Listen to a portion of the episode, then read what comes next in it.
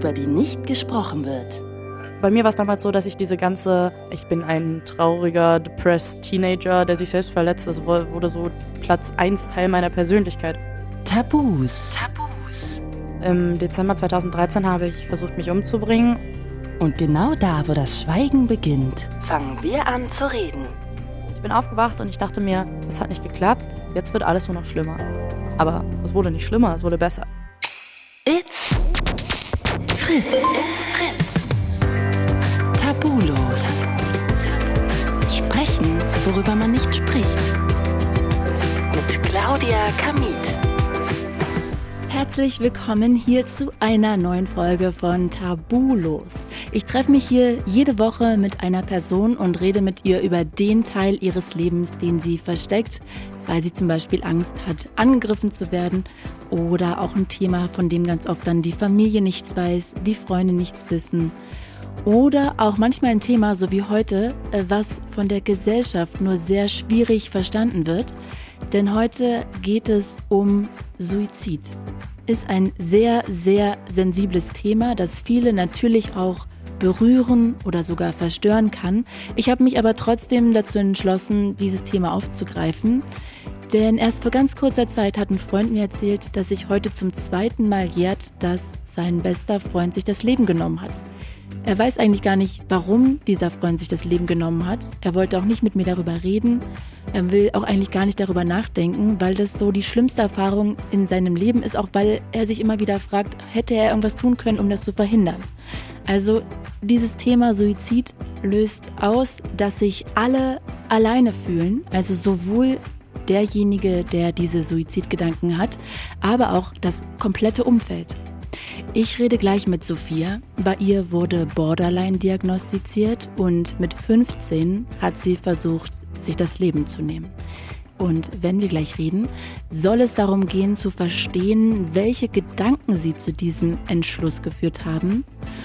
Und natürlich möchte ich auch mit ihr darüber reden, dass wir alle, die vielleicht jemanden im Umfeld haben, der womöglich solche Gedanken mit sich herumträgt, dass wir das erkennen und ich würde auch gern wissen, was wir dann tun können.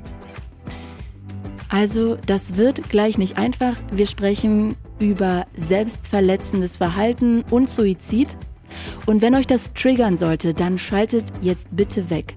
Falls es euch nicht gut gehen sollte, wendet euch an eure Familie, an eure Freunde oder meldet euch direkt unter der Nummer 0800 dreimal die 1 0 dreimal die 1 bei der Telefonseelsorge. Dort kann euch geholfen werden. Und für alle Informationen könnt ihr auch gerne nochmal auf fritz.de slash Hilfe gucken. Hallo Sophia. Hi. Du, ich freue mich sehr, dass wir heute reden können. Und als ich über unser Gespräch heute nachgedacht habe, habe ich irgendwie gemerkt, dass es mir sehr schwer fällt, mit dir hier heute so einen Start, so einen Einstieg zu finden. Denn eigentlich wollte ich direkt damit beginnen, und dich fragen, wann deine Borderline-Störung diagnostiziert wurde. Aber das klingt wiederum so, als wäre das der Grund quasi. Und außerdem klingt das für mich auch so ein bisschen so, als würde man automatisch immer sagen, jeder, der eine psychische Krankheit hat, würde auch irgendwann an Suizid denken, was ja auch totaler Bullshit ist. Ja. Von daher habe ich mir überlegt, natürlich hat ja jetzt auch alles bei dir eine Vorgeschichte bis zum Tag X. Vielleicht machen wir es trotzdem, vielleicht rollen wir es chronologisch auf. Was würdest du denn sagen, wie beginnt deine Geschichte?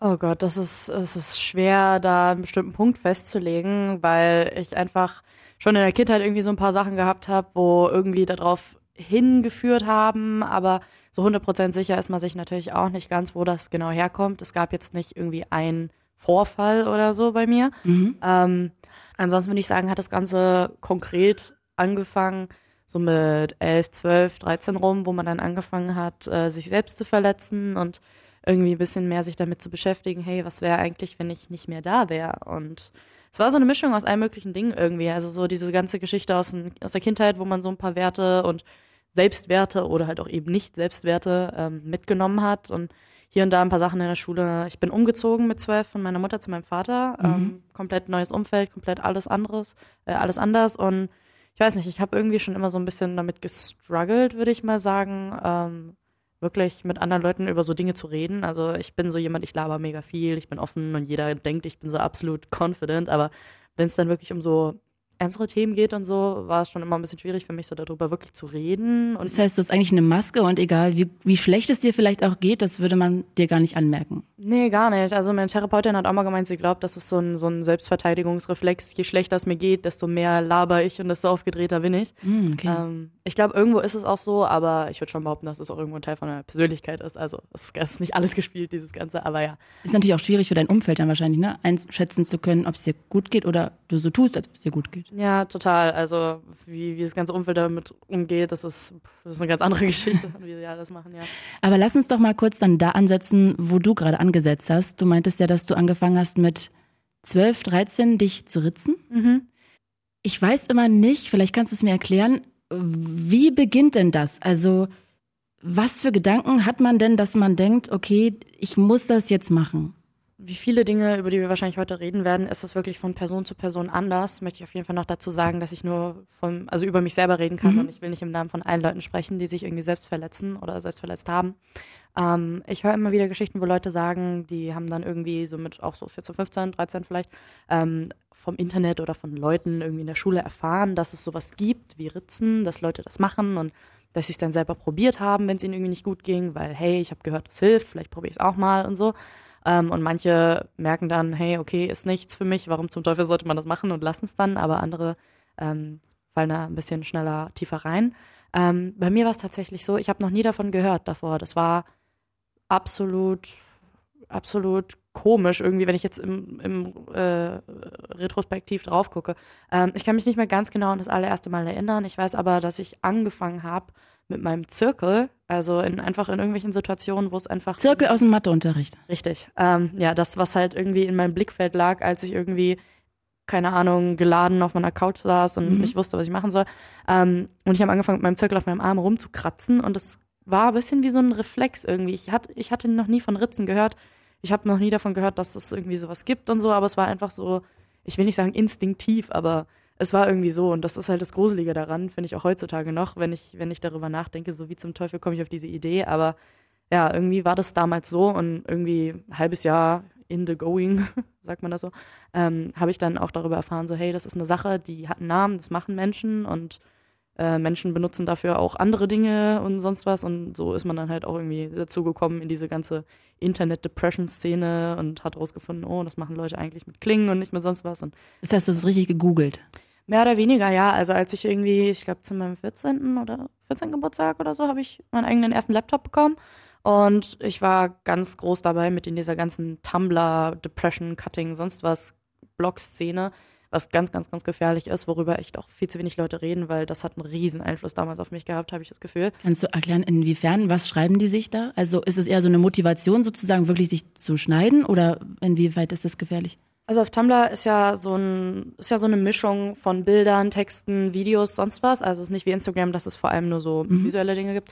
Und wenn man so die Tags Depression oder Cutting oder Suicide oder so sucht, findet man einen Haufen von Bildern, Texten, wie gesagt, alles, das äh, das ganze Thema so mega ästhetisiert darstellt, so mega poetisiert. Du findest so Quotes, die so traurig sind aus irgendwelchen Filmen, so Zitate, so irgendwelche ähm, Illustrationen, wo jemandem irgendwie eine Blume aus dem Arm wächst, wo er sich geschnitten hat und sonst was. Also, ah, okay, wow, okay, so eine richtige Romantisierung dieser genau, Situation. total. Ich habe tatsächlich meine Hausarbeit letztes Semester darüber geschrieben in Psychologie, ähm, wie psychische Krankheiten dargestellt werden auf solchen Blogs. Und es ist halt einfach unglaublich gefährlich, weil all diese Krankheiten so als vor allem erstens mal als Entscheidung und als Lifestyle-Choice irgendwie dargestellt werden und des Weiteren halt als was Positives, was man haben will. Irgendwas melancholisch, romantisches irgendwie. Und Leute, die jung sind, sind unglaublich beeinflussbar und das war ich auch. Und man, man verliert sich total in dieser Welt irgendwie drin, wenn man sich damit identifiziert und das irgendwie so zum Teil seiner Persönlichkeit macht. Und dann, ja, so war das. Das heißt, ist es dann auch tatsächlich so, dass du das gegoogelt hast, um zu erfahren, okay, das haben auch andere und dann sieht man diese Seiten, wie es wirklich romantisiert wird, wie das irgendwie auch gepusht wird. Du sagst gerade auch, dass es schon irgendwie ja so klingt, als wäre das was Schönes, etwas, was man anstreben muss zu haben. Mhm. Ist es dann auch so, dass man sich dann erst recht da reinfallen lässt und erst recht das auch macht, um so dabei Fall. zu sein? Ja, auf jeden Fall, auf jeden Fall. Ähm, ich habe diese Blogs nicht unbedingt dadurch gefunden, dass ich jetzt irgendwie selbstverletzendes gegoogelt habe, sondern ich war sowieso schon auf Tumblr aktiv und auf meinem Dashboard war dann hier der ein oder andere Black and White Blog und ich so, ah, was ist das? Guck mir das an und bin ich irgendwann mal auf sowas gelandet und habe so gesehen, so, hey, das, das, ich identifiziere mich voll damit, ich bin auch so, hier ist noch jemand, dem das auch so geht und ähm, habe dann ein paar von diesen Blogs gefolgt und irgendwann war mein Dashboard, also das, was man halt sieht, wenn man die App öffnet oder so, halt fast nur noch so eine Sachen und ähm, das ist so eine, so eine, so eine ganz gruselige Welt. Und man hat sich, also ich war damals wirklich so morgens aufgestanden und das war das Erste, woran ich gedacht habe. So, ich habe mich nur mit solchen Themen beschäftigt. Ähm, ich habe dann noch ein paar Bücher gelesen, teilweise Fiction, teilweise Non-Fiction, auch alles nur zu den Themen. Und das irgendwie, bei mir war es damals so, dass ich diese ganze, ähm, ich bin ein trauriger, depressed, sonst was Teenager, der sich selbst verletzt, das wurde so Platz eins Teil meiner Persönlichkeit irgendwie. Ähm, und klar, es gibt viele ich habe ja auch irgendwie in meinem Familienkreis und so auch so 13, 14, 15-Jährige, die das auch irgendwie mal kurzzeitig annehmen und so ein bisschen melancholisch, oh, I'm so ugly, my life sucks und so. Aber wenn es, also ich würde sagen, jeder geht mal so eine Emo-Phase durch, aber bei manchen Leuten ist es halt ein bisschen länger und man sollte immer ein bisschen drauf achten und das beobachten als Elternteil und als Außenstehender. Aber ja, aber ähm, von wegen, als ich angefangen habe, mich selbst zu verletzen, bis dahin, dass ich in diesen Depression-Blogs irgendwie drin war, da waren schon einmal, ich glaube, zwei Jahre dazwischen. Ah, okay. Das heißt, du hast dich eigentlich zwei Jahre verletzt, bis du dann zu diesem Blog gekommen bist, ja? Mehr oder weniger, ja. Also ich habe äh, innerhalb des ersten halben Jahres, glaube ich, ungefähr erfahren, dass das Ritzen heißt und dass es Leute gibt, die das machen, so in der Schule. Haben mir hier und da mal davon gehört, aber ähm, ja, ich habe das, damals war das auch nicht so regelmäßig. Damals war das so alle paar Wochen mal, wenn es mir nicht gut ging und dann irgendwann wurde es halt zu einer Routine. Also ich habe das dann irgendwann, kurz bevor ich in der Klinik war, auch halt gemacht, wenn es mir gut ging, in Anführungszeichen. Also Aber kannst du mal erklären, warum man das macht? Also wenn ich das machen würde, dann wäre das für mich auf jeden Fall ein Schmerz und was etwas, was ich nicht erleben möchte. Aber was gibt dir das denn Positives oder hat es dir gegeben in dem Moment? Es ist so schwierig nachzuvollziehen. Ja, ich kann's, ich weiß es, ich kann es auch komplett verstehen, warum man das nicht versteht, weil an sich ist es so, ja, dir, dir geht's nicht gut und dann machst du was und das dir wehtut, dadurch geht's dir doch noch schlechter. So, das ja. ist absolut unsinnig. Äh, Problem ist, also es wurde auch wissenschaftlich belegt schon, dass äh, sich selbst zu verletzen tatsächlich im Gehirn auch Endorphine und also Dopamin, Serotonin auslöst. Also es funktioniert, ist halt leider das Problem. Ähm, es gibt so unglaublich viele verschiedene Gründe, ähm, verschiedene Typen von selbstverletzenden selbstverletzenden Menschen, I guess. Ähm, manche Leute sind äh, visuell getriggert, das heißt, sie müssen sehen, dass sie bluten. Manche Leute müssen den Schmerz spüren. Manche Leute haben das Bedürfnis, sich selbst zu bestrafen, weil sie irgendwie das Gefühl haben, sie verdienen das. Ähm, ich selber kann bis heute noch nicht ganz genau sagen, warum ich das gemacht habe. Es war so eine Mischung aus irgendwie, es hat sich an, ist so eine dramatische Umschreibung wieder. Das könnte auf so, auch so eine Quote sein auf so einem Blog.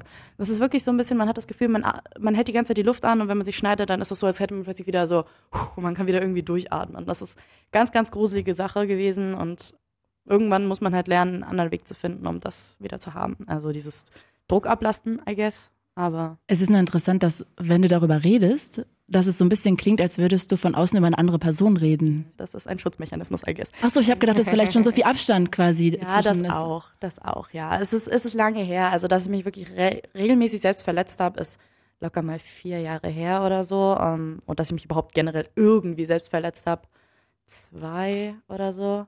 Aber es ist auch echt eine Sache. Also, wenn ich über die ganze Geschichte rede, auch wenn es jetzt mehr Richtung Klinik und Suizidversuch geht, dann ähm, ich merke immer wieder auch, ich rede darüber, als wäre es jemand anderem passiert. Einerseits, weil, weil schon so ein Abstand ist, andererseits aber auch, wenn man sich zu sehr wieder da reinversetzt und sich vorstellt, hey, das, worüber ich hier rede, das bin ich, das ist, mhm. ach, ich weiß auch nicht, ob ich dann so locker darüber reden könnte, glaube ich. Es ist, es ist so surreal, wenn ich darüber nachdenke, dass ich mal diese Person war, weil das klingt so anders, als ich jetzt bin. So, ich kann mich damit voll nicht mehr identifizieren. Deswegen ist es so, richtig komisch, wenn man darüber nachdenkt, dass man das selber war irgendwie. Weil wir jetzt halt auch sehr offen darüber reden können. Ich glaube, das sind ja alles jetzt heute vor allem Fragen, die man selten jemandem stellt, weil man auch nicht weiß, wie weit man bei jemandem gehen darf, ob man den anderen jetzt noch mehr irgendwie damit emotional ja, verletzt vielleicht. Aber wenn wir jetzt nochmal kurz eine letzte Frage nochmal wegen dieser Selbstverletzung haben. Ja. Ich frage mich dann immer, man weiß ja, dass das Narben bleiben, also dass das Narben sind, die man den Rest seines Lebens mitnehmen wird. Und das findet man ja wahrscheinlich selber auch nicht schön. Ist das nicht irgendwie so eine Sache, die einen auch davon abhält dann irgendwann? Äh, anscheinend ja nicht. Ja, für manche Leute vielleicht, aber die Sache ist also, in den Momenten hat man den Kopf so voll mit Gedanken, dass, dass Gedanken okay. an die Zukunft überhaupt nicht vorhanden sind. Ähm, ich habe mich meistens auch nicht so krass tief geschnitten, dass es wirklich viele Narben hin hinterlässt. Also die, die ich jetzt habe, die sind auch fast nicht mehr so krass sichtbar, aber ähm, die sind alle auch in den, in den letzten Wochen vor, vor der Klinik entstanden. Und davor war das auch immer nur so leicht bei mir, weil ich bin auch sehr visuell getriggert. Bei mir war, ich musste sehen, ich blute und dann war es in meinem Kopf so, ah, das reicht so in dem Sinne. Okay, dann hat's geklickt. Ja. Und deine Mutter und dein Papa, haben die das gesehen? Nee, gar nicht. Also ich konnte das ganz gut verstecken. Ähm, damals, als es so unregelmäßig war, war das natürlich auch noch sehr viel easier. Und in der Zeit davor, kurz vor der Klinik, war es dann halt auch Herbst und so. Und dann konnte man langarmige Sachen anziehen und irgendwie, ich weiß nicht, jetzt im Nachhinein, ich wurde auch dem Letzt gefragt mal, wie hast denn du das gemacht beim Sportunterricht? Und ich so, Gute Frage, weil ich habe wirklich gar keine Ahnung. Aber ich konnte es anscheinend ganz gut verstecken, weil außer zwei, drei Freunde, die haben das ungefähr eine Woche oder zwei Wochen vor der Klinik erfahren, hat das niemand gewusst. Wenn wir das jetzt nochmal chronologisch aufrollen wollten, also das heißt, du hast erzählt, mit 12, 13 hast du angefangen, dich selbst zu verletzen. Du hast es dann auch mehrere Jahre gemacht, hast dann auch irgendwann im Internet so diese romantisierte Form davon noch gefunden, dass du dich da vielleicht auch noch ein bisschen weiter reinbegeben hast. Und dann bist du an dem Punkt gekommen, wo du ins Krankenhaus eingeliefert bist. Genau, ähm, also im Dezember 2013 habe ich versucht, mich umzubringen und bin direkt in derselben Nacht noch ins Krankenhaus eingeliefert worden. Ähm, und dann wurde entschieden, ja, du wirst jetzt in die äh, Jugendpsychiatrie verlegt. Auch in derselben Nacht bin ich da hingefahren und ähm, dort war ich zwei Monate. Äh, es war im Schwarzwald, auf so einer Lichtung, ganz viel Wald ringsrum, ein bisschen klischeehaft so, dass niemand entrinnen kann. Aber ja, genau, die Zeit in der Klinik, würde ich sagen, hat mir insgesamt schon geholfen. Man kommt so ein bisschen raus aus dem Alltag, aus diesem ganzen Leierkasten, was einen so ewig lange vorher belastet hat und weg von, weg von den Menschen und so. Ich durfte meine Eltern zum, zum, äh, zum Beispiel eine Woche danach nicht sehen. Das war, glaube ich, auch sehr hart für die. Also jetzt, wenn ich älter bin und drüber nachdenke, so wenn Warum darfst du die nicht sehen? Dann das ist doch gerade wichtig für alle, oder? Dass ihr euch. Mm, naja, das, ja, das, ich weiß gar nicht, wie, wie die das formulieren würden, aber ähm, Vorsichtsmaßnahme erstmal so, ja, da gab es hier irgendwie einen Schockvorfall, sag ich mal, und äh, man muss jetzt erstmal wissen, okay, warum hat dieses Kind das gemacht, was ist passiert? Die wussten ja auch nicht, wer weiß, was bei mir zu Hause los war vielleicht. Ja, okay. Ähm, aber ich hatte auch, ich wollte meine Eltern danach auch nicht sehen, weil ich nicht wusste, was ich denen sagen sollte, weil ich war richtig, also als dann eine Woche danach der Tag kam, wo es hieß, okay, deine Eltern kommen dich heute besuchen, ähm, ja, hier Besuchsraum, gehst du dahin. Ich wusste nicht, was ich denen sagen soll. Also ich habe die im Krankenhaus danach kurz gesehen und die waren ja komplett aufgelöst und natürlich so, ich, ich habe in der Zeit vorher und als ich das Ganze irgendwie geplant habe, man hat, wie gesagt, den Kopf so voller Gedanken, man hat gar keinen Platz darüber nachzudenken, was ist mit den Leuten um einen rum. Okay. Und dann irgendwie sich hinzusetzen und erklären zu müssen, okay, warum hast du das gemacht, was ist los? Es hat mir auch unglaublich leid getan, weil ich habe ja auch gemerkt, dass die damit kaum klarkamen. Also ja. Welche Frage haben die dir gestellt? Warum? Oder gab es noch eine andere Frage? Naja, ich glaube, an, an das Treffen selber erinnere ich mich gar nicht so gut, aber im Krankenhaus war wirklich so, was war das jetzt? Hat meine Stiefmutter gesagt. Das war so der Satz. Und das war einfach so, ich glaube, die wussten selber nicht, was sie sagen sollen. Das war einfach so pure, pures Unverständnis, Verzweiflung. Was ist hier los? Was ist, keine Ahnung. Und in dem Gespräch wurden die halt vorher auch von der Therapeutin da ein bisschen gebrieft, glaube ich, ähm, was sie so sagen sollten, was nicht und so. Und schon mal ein bisschen Verständnis sein. Also meine Eltern hatten lange ein Problem, das irgendwie wirklich zu verstehen. Also als was ja auch verständlich ist, ne? Also ja, ja klar, nee, aber ich meine im Sinne von äh, zu verstehen, dass ich ihnen damit nichts antun wollte. Also sie haben das eine ziemlich lange Zeit persönlich genommen und haben so gesagt, das, was du uns angetan hast. Also sie haben, mhm. haben echt nicht gut damit klar, was ich aber auch voll verstehen kann. Aber es war halt, nachdem ich in, äh, wieder zu Hause war nach der Klinik, ein, zwei Jahre lang total so, ja, Überwachung, du darfst nicht zwei Stunden länger, äh, länger als zwei Stunden alleine zu Hause bleiben und dies und das und haben immer so ein bisschen, ja, ich glaube, die haben es ein bisschen persönlich genommen und das als, als etwas gesehen, was ich ihnen angetan habe, in Anführungszeichen. Ich glaube, es ist auch etwas, was ja alle überfordert, ne? Also. Ja, auf jeden Fall. Aber so das Verständnis war am Anfang gar, also überhaupt nicht da, aber jetzt nicht nur das im Sinne von, oh, ich verstehe, warum du das machst, sondern das Verständnis im Sinne von, hey, wir machen hier, wir gucken, dass das alles besser wird und die, mhm. das, die Art von Verständnis. Und sag mal, jetzt hast du gerade schon angerissen, dass du das richtig geplant hast. Gab es denn erstmal einen Auslöser, dass du angefangen hast, das zu planen?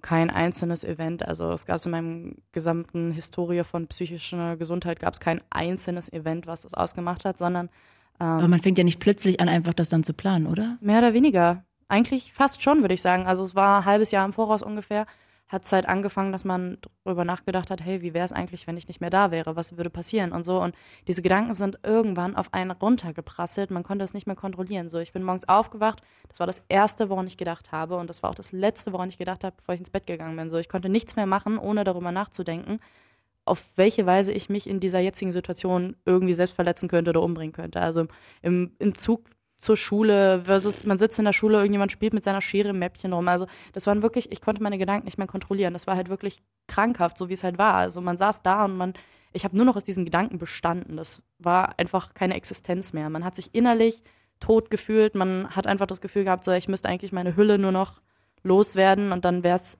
in Anführungszeichen endlich vorbei. Ich war halt damals der Meinung, es wird nie wieder anders. Also ich, ich konnte mir nicht vorstellen, dass ich mich jemals in meinem Leben wieder anders fühlen würde.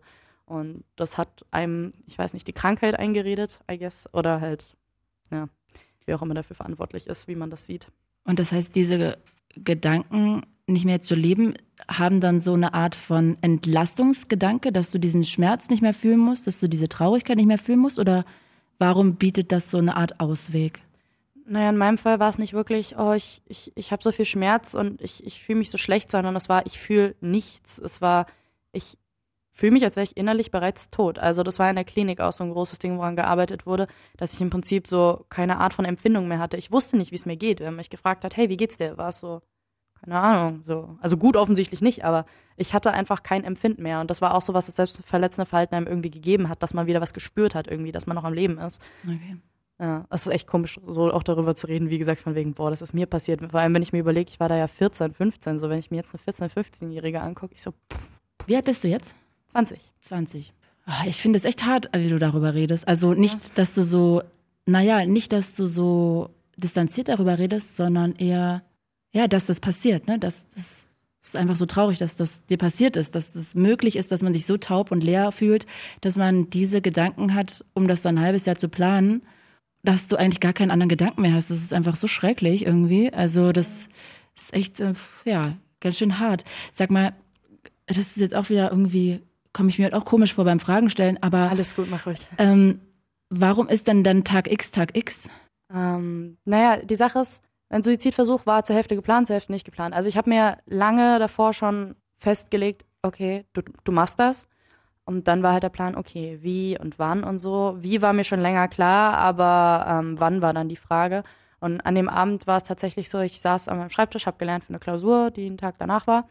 Und meine Eltern haben halt geklopft und haben gesagt, so, hey, wir gehen auf den Weihnachtsmarkt. Das war der äh, 12.12., .12., deswegen Weihnachtszeit. Mhm. Ähm, willst du mitkommen? Und ich so, ah, nee, eigentlich nicht, ich muss lernen. Und sie so, ja, okay, gut, wir sind dann irgendwie abends zurück, mal schauen, vielleicht auch ein bisschen später. Und ich nur so, ah, okay.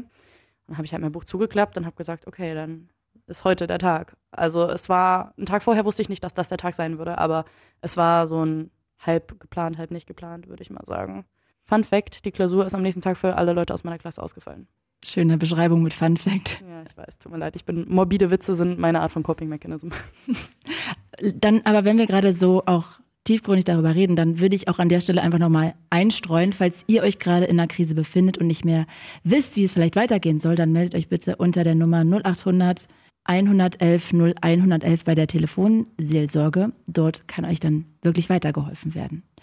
Hast du von dieser Nummer gewusst, als du, als es dir so schlecht ging? Mm, ja, ich glaube schon. Ich habe im Internet, bin ich hier und da mal drüber gestolpert und äh, ich glaube, einmal habe ich tatsächlich so eine Art Chat-Funktion davon benutzt, aber habe nicht sofort eine Antwort gekriegt und dann war es auch so, ach nee, ich, will, ich wollte eigentlich auch mit niemandem reden, weil ich war auch nicht der Meinung, dass ich wirklich ein Problem hatte.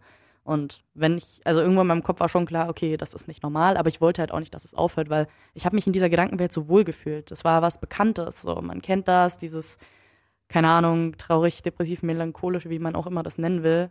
Ähm, das war halt so mein, meine Alltagsgedankenwelt und ich habe mich da drin so wohl gefühlt, was irgendwie echt weird ist.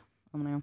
Okay, also jetzt ist dieser Tag X da, deine Eltern gehen zum Weihnachtsmarkt, du stellst fest, heute ist Tag X und dann der nächste wahrscheinlich Moment, wenn wir jetzt so ein bisschen zumindest springen, ist, du wachst im Krankenhaus auf.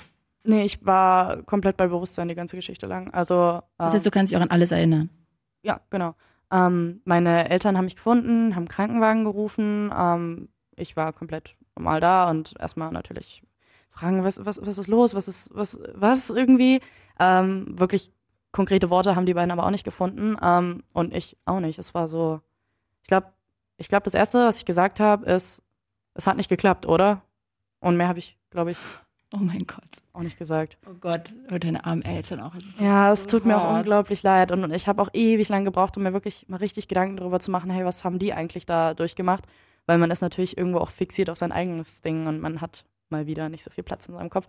Aber ja, also ich habe aber, ich, ich glaube, das muss ich eigentlich gar nicht dazu sagen, aber natürlich, wenn, wenn ihr jemanden kennt, der versucht hat, sich umzubringen, ich bin mir zu 100% sicher, dass diese Person sowas nicht gemacht hat, um jemand in seinem Umfeld eins, Anführungszeichen, auszuwischen oder so. Also man kann und darf sowas nicht persönlich nehmen, was natürlich auch irgendwo schwer ist, verstehe ich. Ähm, naja, auf jeden Fall kam dann ein Krankenwagen, wurde ich äh, ins örtliche Krankenhaus gebracht, da ein bisschen versorgt kurz und die haben dann mich irgendwie auch alleine gelassen für 20 Minuten im Raum und dann kamen sie wieder und dann hieß es, yo, du kommst in die Psychiatrie und ich, ja, okay, mehr oder weniger. Und dann mehr habe ich auch nicht gemacht. Ich weiß noch, ich habe mich im Krankenwagen tatsächlich mit dem äh, Sanitäter über irgendwie irgendeine so eine Fernsehserie unterhalten, so ganz normal. Das war, ich glaube, der fand das auch richtig bizarr, weil ich war wirklich so ganz normal so, ja, und hast du die neue Folge gesehen? So, äh, der Abend ist echt ganz komisch, wenn ich so zurückgucke, aber ja.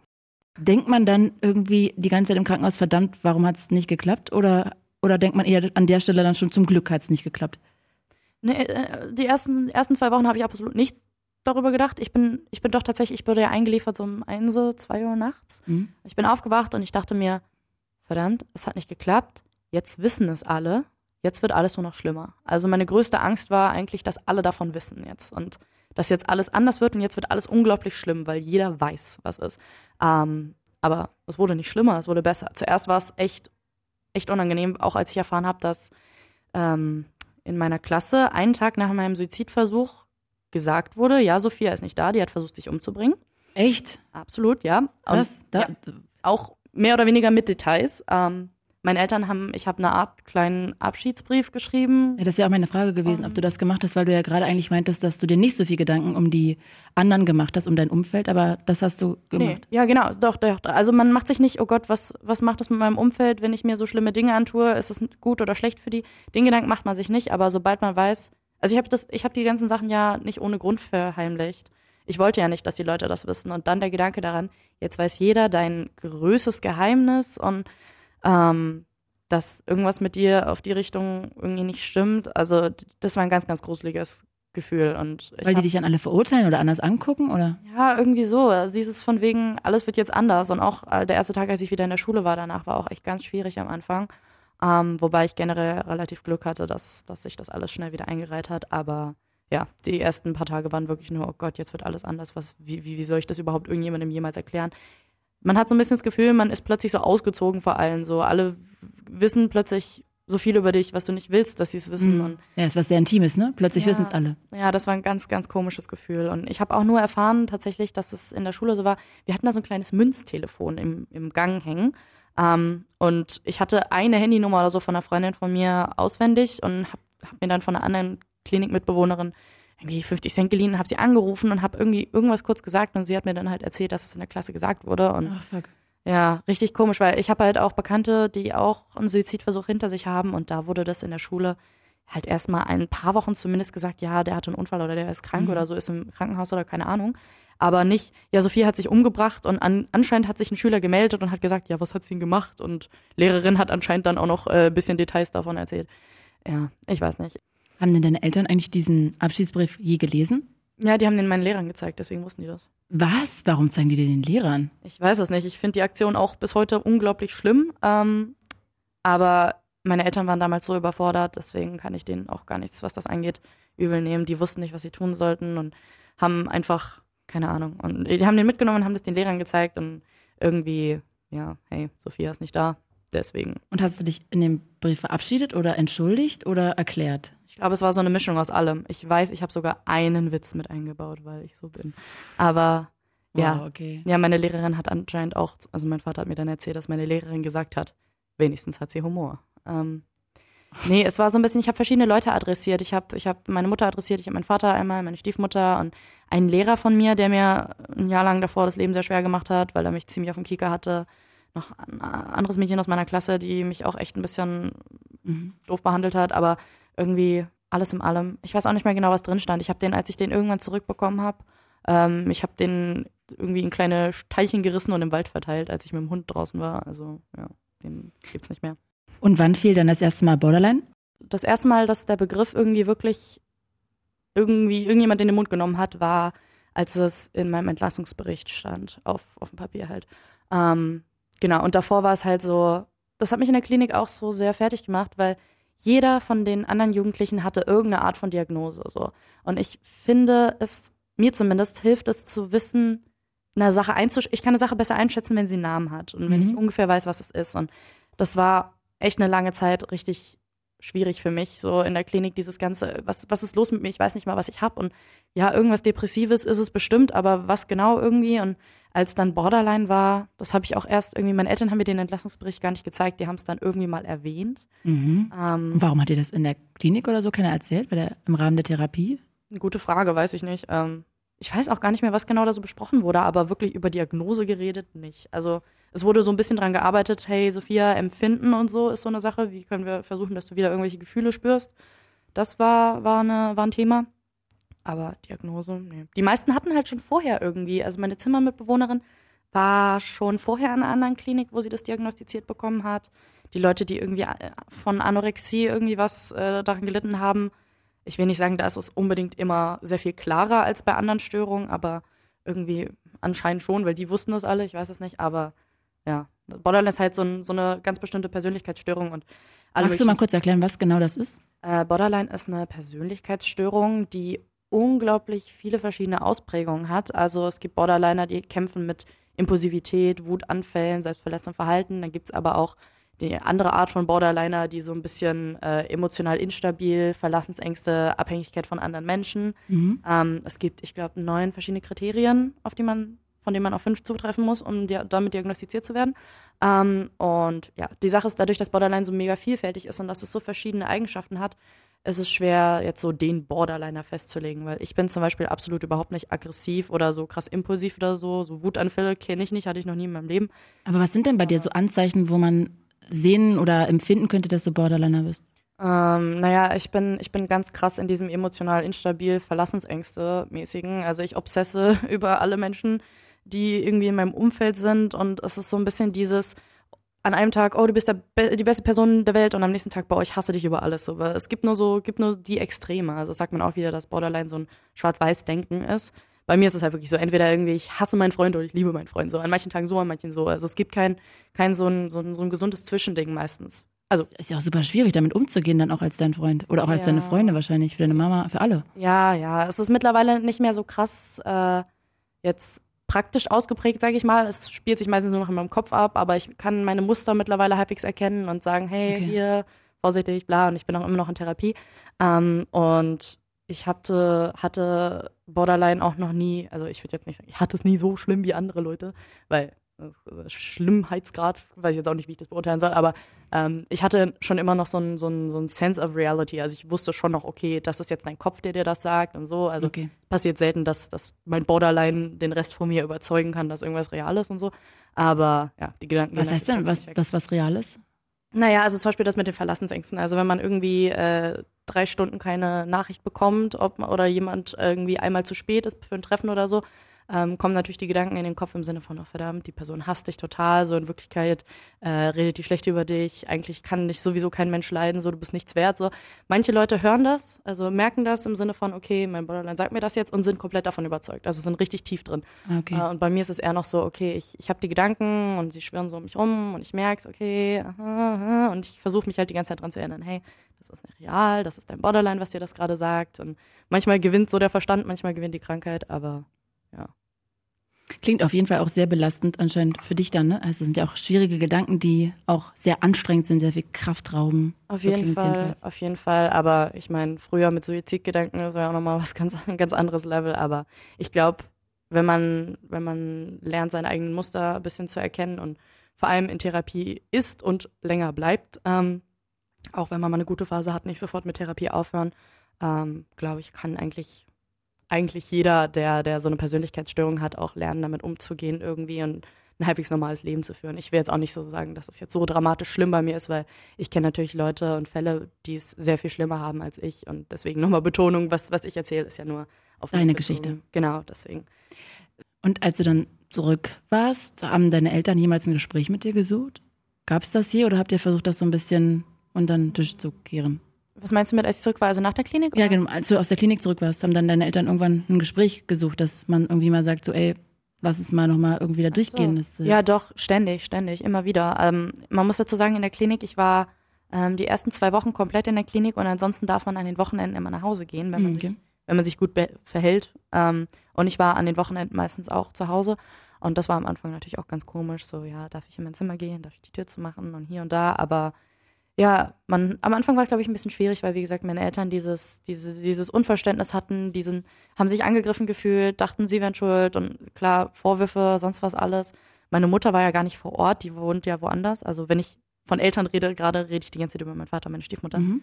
Ähm, mein Vater muss es meiner richtigen Mutter ja auch irgendwie beibringen und das, die war mich dann auch einmal in der Klinik besuchen und die ganze Familie, die so ein bisschen verstreut war, das war sowieso ein bisschen schwierig und mit meinen Eltern, Eltern und mit meiner Stiefmutter habe ich schon relativ viel darüber geredet. Ähm, auch immer wieder, jetzt die alle Jahre wieder, so mein Vater ruft mich jedes Mal am 12.12. .12. eigentlich an und fragt, wie es mir geht und hier und da, ob alles in Ordnung ist.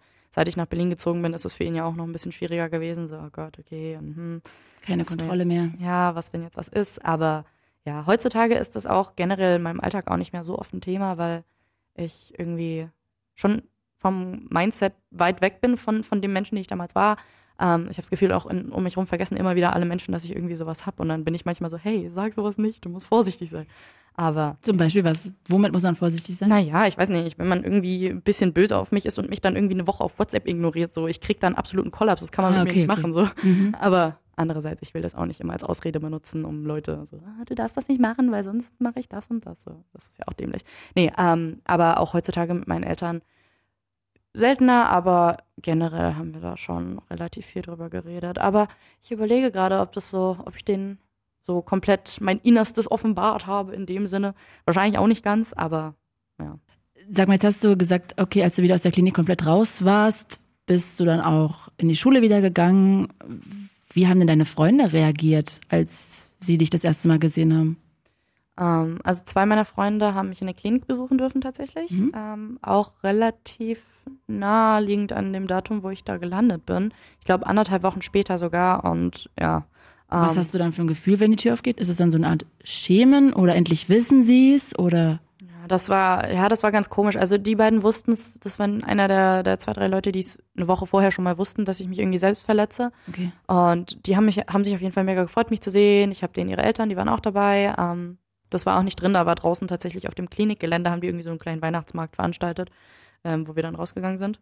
Und ja, ich weiß nicht, ich, ob die das einfach auch gut überspielen konnten, aber die haben schon fast normal gewirkt. Irgendwie sind dann rumgelaufen, haben ein bisschen geredet und so und hier und da und hat mich auf jeden Fall gefreut und das hat auch geholfen, aber ja, die haben natürlich auch ihren, ihren Teil dabei durch, mit durchgemacht, denke ich. Vor allem also die, die zwei, drei, die es vorher schon wussten. Also eine Freundin von mir hat auch erzählt, sie hat ihrer Mutter erzählt, aber die wusste auch nicht, was sie machen sollen und so. Und so viel habe ich jetzt mit ihr nicht drüber geredet, aber ich kann mir auch vorstellen, dass sie sich irgendwie vielleicht Vorwürfe gemacht hat, dass man doch hätte was, was hätte sagen sollen. Ich weiß es nicht. Aber ich will niemandem hier irgendeine Art von Schuld jemals zuschreiben, weil hat auf jeden Fall niemand irgendwie.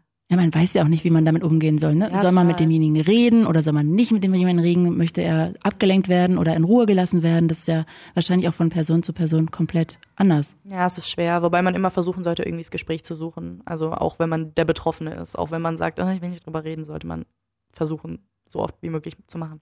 Aber ja, ähm, als ich zurück war in der Schule, also die paar Freunde, mit denen ich zwischendrin noch öfter Kontakt hatte, die hatte ich hier und da an den Wochenenden, wo ich zu Hause war, auch gesehen. Ähm, mit denen war das auf jeden Fall einfacher und eine von denen ist auch heutzutage noch meine beste Freundin. Sie wohnt auch mittlerweile auch in Berlin, studiert ja auch. Ähm, aber mit allen anderen in der Schule war es am Anfang schon ein bisschen komisch. Ich glaube, die wussten auch nicht genau, wie sie mit mir reden sollten manchmal. Ähm, und irgendwie nach zwei Monaten war es mir dann auch egal mit äh, lange Ärmel anziehen oder so. Und dann bin ich auch wieder ganz normal rumgelaufen. So. Aber ja, wie schon gesagt, ich habe es im Vergleich zu anderen Leuten wahrscheinlich ein bisschen easier gehabt in der Schule, weil es gab echt seltenst irgendwelche Leute, die mal einen blöden Kommentar darüber abgelassen haben. Und ich weiß, dass es bei anderen anders läuft. Da bin ich auch schon ganz dankbar für, dass das nicht passiert ist. Was ja auch ziemlich asozial ist, ehrlich gesagt, dann noch ja, ein Kommentar zu. Natürlich, so, das ist absolut unangebracht in jeder Art und Weise so. Aber ich weiß, dass es für viele so Alltag ist, darüber irgendwie fertig gemacht zu werden, auch noch, noch dazu. Und bei uns war das zum Glück nicht, nicht so wirklich der Fall, nee. Und wenn du jetzt heutzutage jemand Neues kennenlernst, keine Ahnung, in der Uni und du freundest dich mit dem an, erzählst du dann davon? Ähm, ja, wenn man mich fragt, schon. Wobei es natürlich immer ein bisschen komisch ist, wenn man sagt, hi, ich bin der und der. Hi, ich bin Soja. Oh, was hast du denn da auf deinen Arm? Auch vor drei Tagen erst so eine Situation gehabt. Ähm, Wo genau hast du das denn auf deinem Arm? Ich habe es gar nicht gesehen. naja, ja, dieses, man sieht es mittlerweile nicht mehr so krass. Und die sehen das dann aber. Ja, ja, also wenn man direkt vor mir steht und je nach Licht, also meine Namen sind mittlerweile echt fast komplett weiß, nicht mehr so krass sichtbar, bin ich auch ganz glücklich drüber. Ich weiß ja auch andere Leute aus der Klinik, bei denen das ganz anders aussah. Ähm, äh, dieser Wettbewerb von, oh, wer schneidet sich tiefer, ist aber auch echt dämlich, muss ich sagen. Und den gibt's leider wirklich unter Leuten mit selbstverletzendem Verhalten. Ähm, ja, also bei mir ist das nicht mehr so offensichtlich. Aber es fällt schon noch auf. Und wenn Leute mich drüber fragen, wenn ich die Leute länger als fünf Minuten kenne, dann kann ich das auch irgendwie halbwegs erzählen. Mittlerweile, ich meine, du hast ja auch schon gesagt, ich rede drüber, als wäre es jemand anderem passiert. Ähm, und wenn ich jemanden wirklich länger kenne, rede ich teilweise auch von mir aus schon mal ein bisschen mehr drüber, beziehungsweise viele fragen dann auch so, hey, also ich weiß ja ungefähr, was war, aber was genau ist denn jetzt da gewesen? Ähm, ja, so, so eine Gespräche führe ich auch schon hier und da mal. Und welche Bedeutung hat der Tag inzwischen für dich? Ähm, gute Frage. Also jedes Jahr ist es, die ersten paar Jahre war ich unglaublich fertig an dem Tag immer und musste irgendwie zu meinem Freund oder keine Ahnung, zu einer Freundin und mich irgendwie ablenken und so und habe ganz viel geheult und drüber nachgedacht und ja, die ersten paar Jahre war schwierig und heutzutage ist es so, ja, ich, ich weiß immer, wenn es ist, also der Tag geht nicht an mir vorbei, ohne dass ich drüber nachdenke, aber es ist auf jeden Fall einfacher. Manchmal, also meistens nee, doch immer, suche ich mir, dass ich irgendwie mit jemand anderem bin. Also ich war die letzten fünf Jahre an diesem Tag nie alleine. Ähm, aber meistens denke ich dann nicht so viel drüber nach. Hier und da rede ich mal vielleicht kurz drüber, aber versuche mich auch ganz gut abzulenken und so. Aber es ist auch nicht so, dass du den Tag als, ich sage mal, zweiten Geburtstag feierst. Seitdem geht's wieder aufwärts quasi. Ja, nicht wirklich, weil an sich ist der Tag ja nicht das positivste aller Zeiten gewesen. So, ich habe auch schon mal gesagt, habe ich das? Ich glaube, ich habe sogar schon mal zweiten Geburtstag genannt, glaube ich. Aber eigentlich sehe ich nicht, sehe ich das nicht unbedingt als das. Aber, Einfach, ist ja irgendwie, aber zumindest der Turning Point, ne? Ab, Ja. Wo es dann wiederum eigentlich mehr Richtung Helligkeit. Ja, erstmal hoch, dann wieder runter, dann hoch, dann runter und dann, Okay. ja. Hm. Aber ja, ich habe den, ich weiß gar nicht, wie ich den Tag an sich so nennen würde, aber habe ich auf jeden Fall immer im Kopf. Jetzt letztes Jahr waren es fünf Jahre, da habe ich auch mal auch tatsächlich noch ein Video drüber gemacht, so ein paar Gedanken zu dem Tag. Mhm. Weil fünf Jahre später sieht man die ganze Sache dann auch nochmal anders als ein Jahr später. Was sind denn deine Gedanken zu dem Tag heute? Naja, also immer wenn der Tag ist, muss ich quasi so eine Art Entscheidung treffen. Okay, bin ich heute traurig? Denke ich darüber nach, was war? Irgendwie versuche ich irgendwie, ja, jetzt nicht mich in meinem Selbstmitleid zu suhlen, aber bin ich den Tag traurig oder versuche ich mich abzulenken oder versuche ich einfach nicht mehr so viel drüber nachzudenken und manchmal ist es so, dass es von, von dass es natürlich sich ergibt, ach, okay, ich habe sowieso heute was anderes vor, ich treffe mich mit den und den Leuten, ah, alles gut und so. Aber deswegen, glaube ich, suche ich mir auch immer Leute, dass ich nicht alleine bin für den Fall, dass ich doch so ein bisschen in so ein Loch fall. Ja, Nachvollziehbar, absolut. Ja, nee. Wenn wir jetzt uns noch mal ganz kurz auf die Therapie konzentrieren, die du angefangen hast, was hast du da so über dich gelernt? Oh, ähm, also die, die eine Therapie gab es in dem Sinne nicht. Also ich habe im Laufe der Jahre einige Thera- verschiedene Mhm. Therapeuten gehabt. Ähm, was habe ich am meisten über mich gelernt? Naja, zum Beispiel diese Geschichte von wegen äh, dieses Witze und aufgedreht sein, dass es irgendwie eine Art von Coping-Mechanism ist. Ähm, gelernt, meine eigenen Muster zu erkennen und irgendwie versuchen, damit umzugehen. Ich jetzt überlege, da muss ich echt mal kurz drüber nachdenken. So was für einzelne Sachen genau. Dass ich an Freunden und Beziehungspartnern versuche, eine neue Familie zu erkennen, weil ich als Kind ein Problem hatte, dass ich das nie bekommen habe und deswegen suche ich das in anderen Leuten und fixiere mich krass auf diese Menschen. Wie schön du das auswendig gelernt.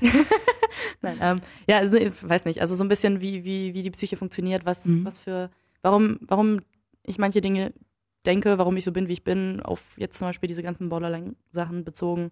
Warum kann ich keine zwei Tage alleine sein, während andere Leute voll kein Problem damit haben, wenn sie irgendwie einen Freund oder Freundin für eine Woche nicht sehen? So, so eine Geschichten und natürlich idealerweise, wie kann ich damit umgehen, ohne dass es mich groß in meinem Leben belastet. Aber Nimmst du auch Medikamente?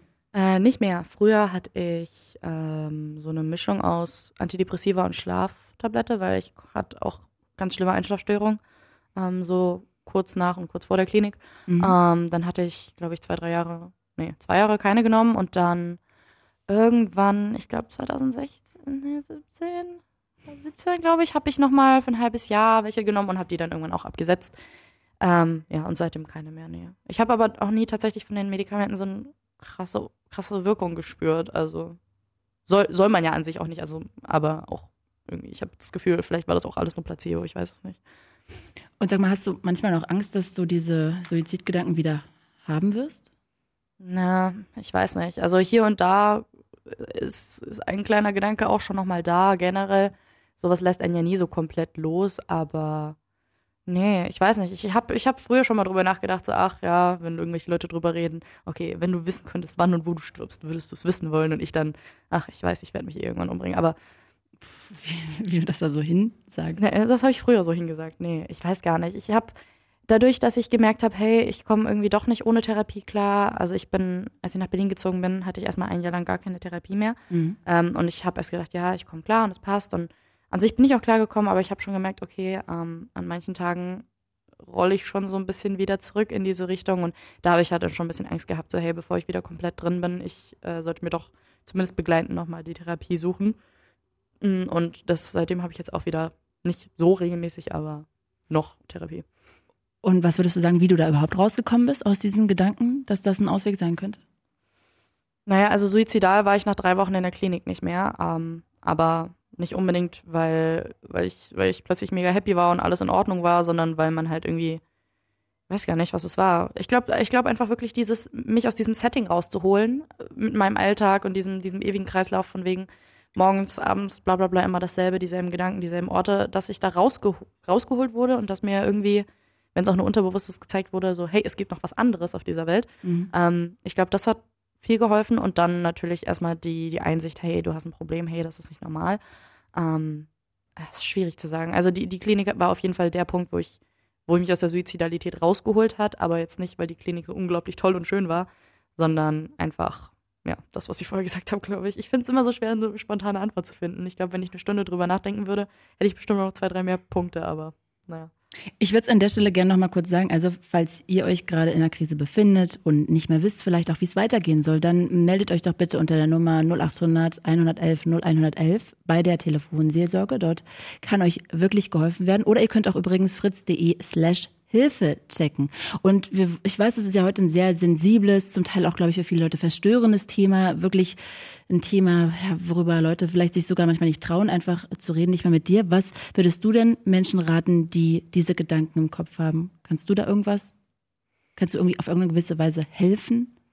Ja, jeder Mensch hat so ein bisschen seine, seine eigenen Wege und seine eine, eigene Reise, aber ich, also meiner Meinung nach ist das Allheilmittel für psychische Ungesundheit, Krankheit, ähm, andere Menschen, versuchen mit anderen Menschen darüber zu reden. Manche Leute sagen, ich habe niemanden, mit dem ich reden kann. Aber dann sage ich immer, bist du dir ganz sicher, schau nochmal genau hin.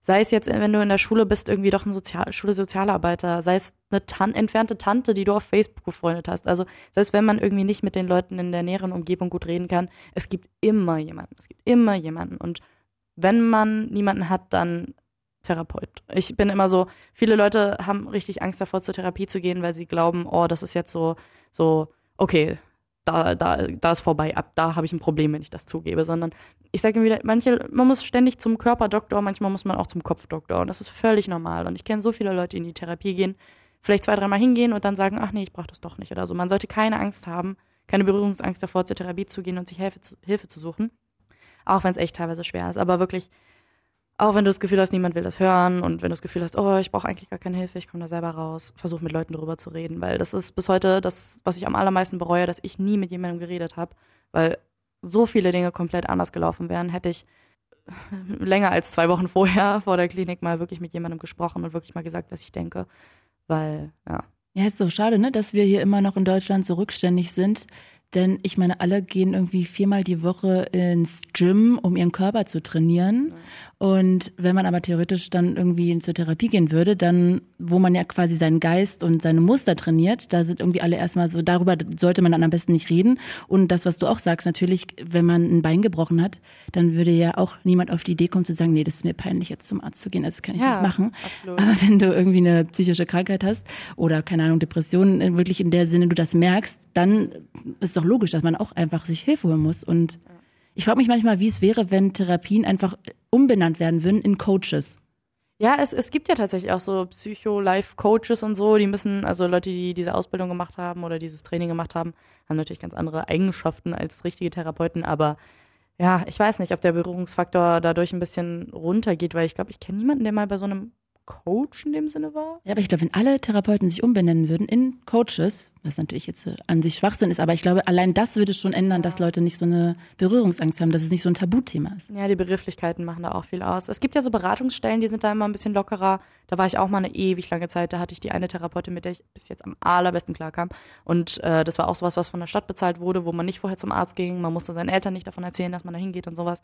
Also so eine Sachen kann ich auch immer empfehlen, weil also die Leute, die unter meinen Videos halt mir ihre Geschichten erzählen, sind halt meistens noch jünger als 20 und haben dann teilweise das Problem, dass die noch bei den Eltern wohnen und die Eltern irgendwie nicht einsehen, dass das Kind ein Problem hat oder mhm. man will es nicht sagen und so. Und ja, also diese ganze Berührungsangst müsste man echt irgendwie versuchen abzuschaffen, aber es ist unglaublich schwierig. Also dieses Stigma über psychische Krankheiten, also auch wenn es heutzutage besser ist als vor zehn Jahren, ist es immer noch unglaublich vorhanden. Allein wie man darüber redet, wenn, wenn jemand sagt, oh, äh, mir tut alles weh, ich muss gehen bei der Arbeit, ja, ja, gar kein Problem, geh nach Hause so. Aber wenn man sagt, ja, ich fühle mich nicht gut psychisch, dann so, äh, pff, uns geht's ja allen mal nicht, nicht gut oder sonst was so. Also allein diese Unterschiede, wenn man darüber redet. Ich habe auch Freunde von mir, die sagen, ja, psychische Krankheiten, also ich würde es ja jetzt nicht Krankheit nennen und ich so, doch.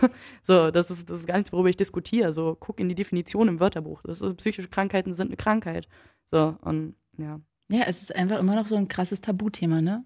Weil ich glaube, auch wenn das nicht mehr so wäre, wenn es nicht so ein hartes Tabuthema wäre, dann würden vielleicht auch mehr Leute zu Therapien gehen und am Ende vielleicht weniger Leute überhaupt diese Gedanken entwickeln. Das ist echt ein bisschen schade, da bräuchte es auch mal eine, ein Update. Jetzt hast du gerade erzählt, was du Leuten irgendwie vielleicht auf den, mit auf den Weg geben würdest, die diese Gedanken haben. Was würdest du denn den Menschen raten, die ja vielleicht jemanden in der Familie oder im Freundeskreis haben? Also was würdest du Schwestern, Vätern, Omas, Schulkameraden mitgeben? Woran erkennt man vielleicht auch, dass jemand suizidgefährdet ist? Oh Gott, das ist wieder so unterschiedlich von Person zu Person. Generell jetzt aus meinen persönlichen Erfahrungen, versucht es nicht persönlich zu nehmen. Die Person wollte euch nichts Böses. Versucht Verständnis dafür zu haben, auch wenn es echt schwierig ist, sich da rein zu versetzen. Ähm, und was ich immer sage, wenn man zum allerersten Mal jemanden darüber anspricht, im Sinne von, hey, man hat irgendwie das Gefühl, der Person geht's nicht gut, nicht hingehen und versuchen der Person zu erklären, was sie denkt und was sie fühlt und sagen, du hast das und das, du hast dieses und dieses Problem, ich bringe dich jetzt da und dahin und so. Und du musst jetzt mit mir reden, sondern immer versuchen, mehr zuzuhören und versuchen irgendwie irgendwie eine Bezugsperson zu sein und der anderen, dem Betroffenen halt auch irgendwie die Chance zu geben, darüber zu reden und nicht selber irgendwie so mehr auf die Person einzureden und ihr erklären zu wollen, was sie, was sie braucht, was sie hat und sonst was und so. Das ist unglaublich schwierig, weil bei manchen Leuten traut man sich wirklich gar nicht darüber anzusprechen. Manche Leute sind offener und sagen es vielleicht selber den, den Menschen um, um ihn herum, was natürlich der Idealfall ist, aber oh Gott, das ist unglaublich schwer von Fall zu Fall anders. Generell einfach Kommunikation ist wirklich, Communication is key und ja. Und sag mal, jetzt studierst du Psychologie. Nee, ich studiere Gesellschafts- und Wirtschaftskommunikation. Ah, okay. Aber ich habe ein Psychologie-Seminar gehabt, deswegen, genau. Ich studiere okay. Kommunikation, hey.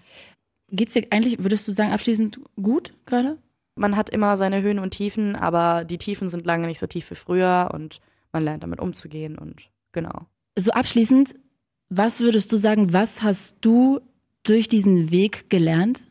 Ich würde sagen, dass ich mit allem umgehen kann, was das Leben so auf mich schmeißt. Ähm, ich habe gelernt, hinzugucken, was andere Freunde von mir, was meiner Familie macht, wie es denen geht und einfach gelernt, mehr darüber zu reden, wie es mir geht, weil es das absolut Wichtigste ist, mit anderen Leuten sich auszutauschen, aufeinander zu achten und alles. Und manchmal hat man das Gefühl, es ist unglaublich schlimm und es wird nie wieder besser, je nach Situation. Ne? Also das hat ja auch, haben ja auch Menschen, die keine mhm. psychischen Probleme haben in dem Sinne, aber wirklich, also man sollte im Kopf behalten, egal wie schlimm es jetzt ist, es kann besser werden, weil ich dachte damals wirklich, ich werde nie wieder da rauskommen und wenn ich jetzt gucke, wie mein Leben jetzt ist, ich meine, nichts ist perfekt, aber im Vergleich zu früher ist so viel, so, so, so viel besser. Und deswegen rate ich einfach allen Leuten, bleibt dran, es wird alles besser irgendwann, wenn man es wenn man's wirklich will und wirklich dran glaubt. Ich sag's nochmal ganz kurz abschließend, falls ihr euch gerade in einer Krise befindet, wirklich, oder auch wirklich nicht mehr wisst, wie es weitergehen soll, dann meldet euch unter der Nummer 0800 111 0111 bei der Telefonseelsorge und dort kann euch dann wirklich geholfen werden. Oder ihr könnt auch sehr gerne fritz.de slash Hilfe checken. Sophia, ich danke dir sehr, dass du hier warst. Danke für die Einladung. Ja, es ist auf jeden Fall ja kein einfaches Thema, wo man auch irgendwie immer, ja, wahrscheinlich sich nicht so traut, Fragen zu stellen oder so reinzugehen, weil es einfach wirklich ein Tabuthema ist. Von daher danke, dass du offen drüber geredet hast. Klar, gerne.